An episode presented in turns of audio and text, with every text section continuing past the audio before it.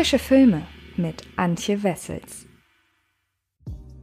Hallo liebe Freds und herzlich willkommen zu einer neuen Folge des Frische Filme Podcasts. Und heute zu einer, auf die ich mich ganz besonders freue, beziehungsweise darüber mit euch über einen Film zu sprechen, auf den ich mich sehr, sehr lange gefreut habe. Gut, das habe ich in diesem Jahr schon bei so einigen Filmen gesagt und leider kam nicht bei allen am Ende das raus, was ich mir erhofft hatte, aber in diesem Fall wurden meine Erwartungen voll und ganz befriedigt. Ich rede von Peter Hase 2, ein Hase macht sich vom Acker. Und ich war ja schon vom ersten Teil sehr, sehr großer Fan. Und Weshalb ich das auch vom zweiten bin, das verrate ich euch, nachdem ich euch ein wenig erzählt habe, worum es in Peter Hase überhaupt geht. Viel Spaß!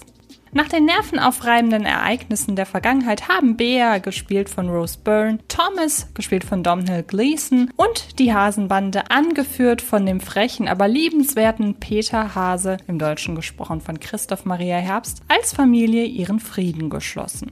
Aber auch wenn er sich redlich bemüht, gelingt es Peter einfach nicht, seinen Ruf als kleiner Schlawiner loszuwerden. Etwas, was Thomas sehr entgegenkommt, denn so ganz überzeugt von der ungewöhnlichen Familienkonstellation ist er immer noch nicht. Als er sich auf ein aufregendes Abenteuer außerhalb des Gartens einlässt, findet Peter sich auf den Straßen der Großstadt in einer Umgebung wieder, wo seine spitzbübische Art gut ankommt. Aber als seine vierbeinigen Freunde in Gefahr geraten, muss Peter sich selbst fragen, was für ein Hase er sein will.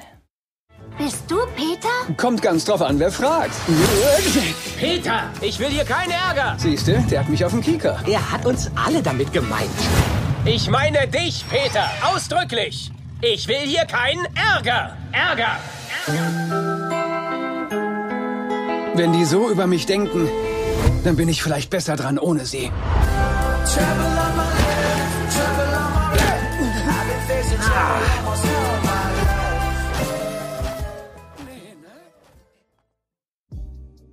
Eigentlich sollte Peter Hase 2, ein Hase macht sich vom Acker, die Fortsetzung der Buchverfilmung Peter Hase aus dem Jahr 2018 bereits im April 2020 in die Kinos kommen. Doch dann kam bekanntermaßen alles ganz anders und über ein Jahr lang überschlugen sich die internationalen Filmnews bei der Ankündigung von Kinostartverschiebungen.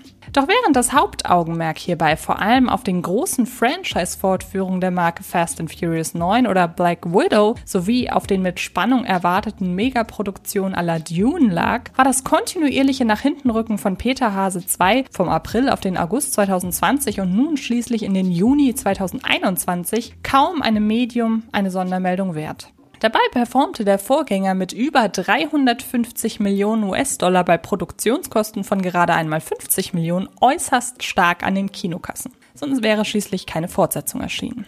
Man stelle sich diese Ach was Begründung für ein Sequel einmal betont flapsig mit der Stimme von Christoph Maria Herbst vor und siehe da, so in etwa hat man sich einmal mehr den humoristischen Tonfall von Peter Hase 2 vorzustellen. Denn auch hier werden der Sinn und Unsinn von Filmfortsetzungen verhandelt. So urteilt Peter beispielsweise an einer Stelle des Films über den Buchtitel Peter Hase 2 des zweiten Romans seiner Ziehmutter Bea. Schöner Titel, deutet an, dass es noch mehr geben wird. Wenn nicht, auch okay. Es ist schön, dass wir überhaupt so weit gekommen sind. Und mit dieser Aussage ist nicht nur der Tonfall des Films perfekt zusammengefasst, sondern auch die in sich existierende Zufriedenheit, mit der hier alle Beteiligten ihre Arbeit vortragen. Irgendwo zwischen Stolz, dass all der Wahnsinn des ersten Teils funktioniert hat, und dem Ehrgeiz, noch ein klein wenig mehr zu wagen. Vor Erscheinen des ersten Peter Hase-Films konnte keiner wissen, wie die genaue Ausrichtung der ersten Leinwandadaption des beliebten Beatrix Potter-Romans von 1902 wohl aussehen mag. Immerhin handelt es sich hier in erster Linie um ein völlig harmloses Kinderbuch, der Trailer dagegen kündigte anderes an. Um den Humor der Inszenierung zu veranschaulichen, ließ ich mich damals zu dem Vergleich hinreißen. Bei Will Glucks Verfilmung handle es sich um eine Mischung aus Paddington und Deadpool. Dass es keine Beschreibung besser zusammenfassen könnte, wie die Uhren in Peter Hase ticken. Im Großen und Ganzen handeln die Filme davon, dass ein kuscheliger, aber eben auch ganz schön viel Schabernack hinter seinen langen Ohren versteckender Hase namens Peter und seine Hasengeschwister verschiedene Abenteuer erleben, dabei über sich hinauswachsen und insbesondere Peter versucht, seinen Namen reinzuwaschen, nachdem dieser immer wieder für mächtig Unruhe gesorgt hat. Gängiger Familienhumor eben, mit ebenso viel Slapstick wie liebevollen Botschaften bestückt. Im ersten Teil wurde beispielsweise die Bedeutung und Wichtigkeit des gegenseitigen Verzeihens veranschaulicht. Wie bei mittlerweile so ziemlich jedem Hollywood-Sequel stand für Peter Hase 2, der auch noch den vielsagenden Titel Ein Hase macht sich vom Acker trägt, zu befürchten, dass es die MacherInnen diesmal übertreiben, wenn sie die klassische höher, schneller, weiter Mentalität an den Tag legen. Zumal man es zwar mögen kann, wenn eine beliebte Figur für eine weitere Geschichte in einen Handlungsort gesteckt wird, in diesem Fall von seinem heimischen Garten mitten in die Großstadt, aber nicht selten geht dadurch eben auch ein Stück weit der Charme der Vorlage verloren.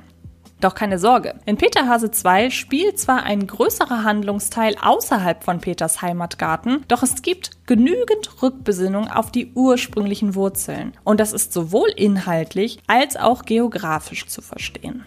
Die von Peter Hase zunächst ohne Bea und Thomas, aber auch ohne seine Hasengeschwister bestrittenen Abenteuer. Er muss herausfinden, welche Position er im Film, pardon, in seiner Familie einnehmen will. In der Großstadt machen nämlich nur einen Bruchteil der Story aus.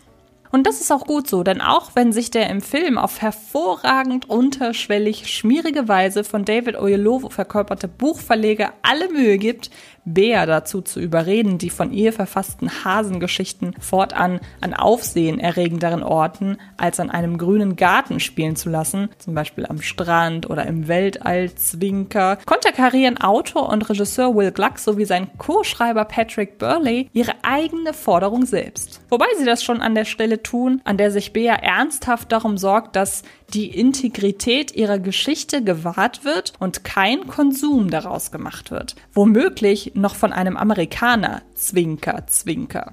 Kurzum, Peter Hase 2, ein Hase macht sich vom Acker, kommentiert sein Film- und Sequel-Dasein auf jedem Handlungsstrang, auf dem Beas Karriere als Schriftstellerin abgehandelt wird und sie und ihr Gatte Thomas nicht nur überlegen müssen, ob sie ihre mit viel Liebe entworfenen Figuren dem Kommerz zum Fraß vorwerfen. Allein das mögliche Merchandise ist überwältigend. Oder sich die Intimität ihrer auf Ereignisse im wahren Leben fußenden Geschichten bewahren wollen. Doch letztlich wäre Peter Hase nicht Peter Hase, wenn dieser Subplot nicht nur den gesamten Film an sich, sondern auch noch sich selbst als Subplot Meter Meter auf die Schippe nehmen würde. Und so kriegt der Film am Ende etwa genau das hanebüchene Actionfinale spendiert, über das sich Bea und Thomas zuvor noch lustig gemacht haben. Und so viel sei verraten, nicht einmal Fast and Furious 9 hat seine hanebüchenen Ideen derart amüsant vorgetragen, wie es hier Peter Hase 2 tut. Doch schon Peter Hase hätte man damals Unrecht getan, ihn allein auf seine metahumoristische Ebene zu reduzieren. Bei Peter Hase 2, ein Hase macht sich vom Acker, verhält es sich nicht anders. Denn auch neben all den gelungenen Erwachsenen-Gags, von denen manch einer vielleicht ein wenig zu lange ausgereizt wird, ein anderer wiederum sich in seiner Wiederkehr nicht ganz erschließt, so gibt es etwa einen Running Gag bezüglich des aktuell vorherrschenden Fitness, High-Protein und Ernährungshypes, der nirgendwo hinführt, liefern Will Gluck und sein Team auch diesmal wieder ein herrlich anarchisches Slapstick-Dauerfeuer ab, an dem auch das jüngere Publikum mächtig seinen Spaß haben wird. Schon die allererste Szene, in der eine Hochzeitsfeier vollkommen aus dem Ruder gerät, gibt einen Vorgeschmack auf das, was noch kommt. Und allerspätestens, wenn sich um Peter und seine Hasenbande sämtliche Tiere des Waldes, inklusive des Fuchses aus Teil 1, der sich in Teil 2 neuerdings vegan ernährt und von einem Personal Trainer gedrillt wird, versammeln und in einer wilden Trockenobstbefreiungsaktion keinen Stein oder besser keinen Marktstand auf dem anderen lassen, bleibt kein Auge trocken. Die Neuzugänge dagegen können diesmal keinen ganz so großen Eindruck hinterlassen. Neben Peters Stadtbekanntschaft Barnabas, ein alter Freund seines Vaters, können sich dessen Hinterwäldlerkumpels nur bedingt hervortun.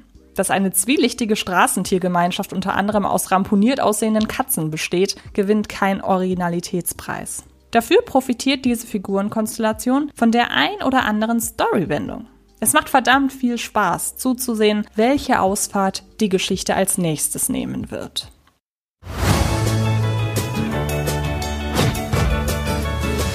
Was glotzt du so, du braves Häschen? Willst du mich verpfeifen? Ich bin kein braves Häschen. Offenbar bin ich ein böses Häschen. Weg mit euch, haut ab!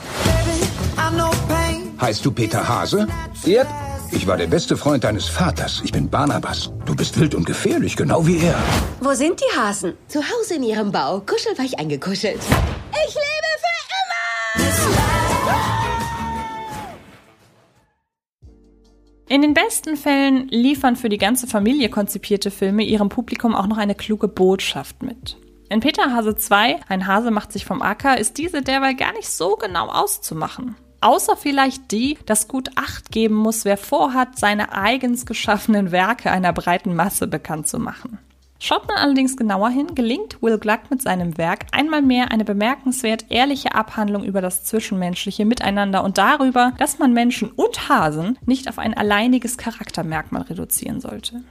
Vielleicht gerät dieser moralisch gefällige Ansatz zwischen den ausufernden Slapstick-Einlagen zeitweise ins Hintertreffen. Doch wer schon Teil 1 gesehen hat, der weiß, manchmal genügen nur wenige Sekunden, um unter all dem Spaß auch das Herz zu entdecken. Damals war es etwa das rührende Bild der sich einander entschuldigenden Hasen, indem sie ihre Köpfe gegeneinander drücken. Und von beidem gibt es auch in Peter Hase 2 wieder jede Menge zu sehen. Kommen wir also zu einem Fazit. Anarchischer Spaß, großes Gefühlskino und jede Menge Metaschabernack. Peter Hase 2, ein Hase macht sich vom Acker, steht dem fantastischen Vorgänger in nichts nach und ist einmal mehr ein herrlich chaotisches Familienabenteuer, das für die Großen im Publikum diesmal ganz besonders viel zu bieten hat. Und ihr könnt euch ab sofort selbst überzeugen, denn Peter Hase 2, ein Hase macht sich vom Acker, ist ab dem 1. Juli dieses Jahres in den Kinos zu sehen und ich hoffe sehr, sehr doll, dass ihr ganz, ganz viele Tickets für diesen Film löst. Denn der ist wirklich ganz, ganz großartig und gerade wer den ersten Teil mochte, der wird den zweiten wirklich erst recht lieben. Und damit bin ich durch für heute. Ich verweise an dieser Stelle gerne noch auf ein paar andere Podcasts zu Filmen, die ebenfalls diese Woche erschienen sind. Es gibt nämlich Podcasts zu The Little Things, zu Nomadland, zu Conjuring 3, zu, was haben wir noch? A Quiet Place 2 startet teilweise erst diese Woche in einigen Kinos. Und ja, ich glaube, damit habt ihr richtig viel zu hören. Ja, hier 100% Wolf, eine Animationsfilmkomödie ebenfalls noch. Also ich glaube, ihr könnt euch da gerne einmal komplett durchhören. Ich wünsche euch ganz, ganz viel Spaß dabei. Genauso wie bei dem neuen Video auf dem YouTube-Kanal von Frische Filme, denn ich habe eine Top 10 zu den besten Reboots veröffentlicht. Ich glaube, das ist ganz gut geworden. Deshalb wünsche ich euch auch dafür viel Spaß. Und dann bleibt mir nur noch zu sagen, Vielen Dank fürs Zuhören und dann hören oder sehen wir uns in den nächsten Tagen garantiert irgendwo im Internet. Macht es gut und bis bald. Das war Frische Filme, der Podcast von Fred Carpet.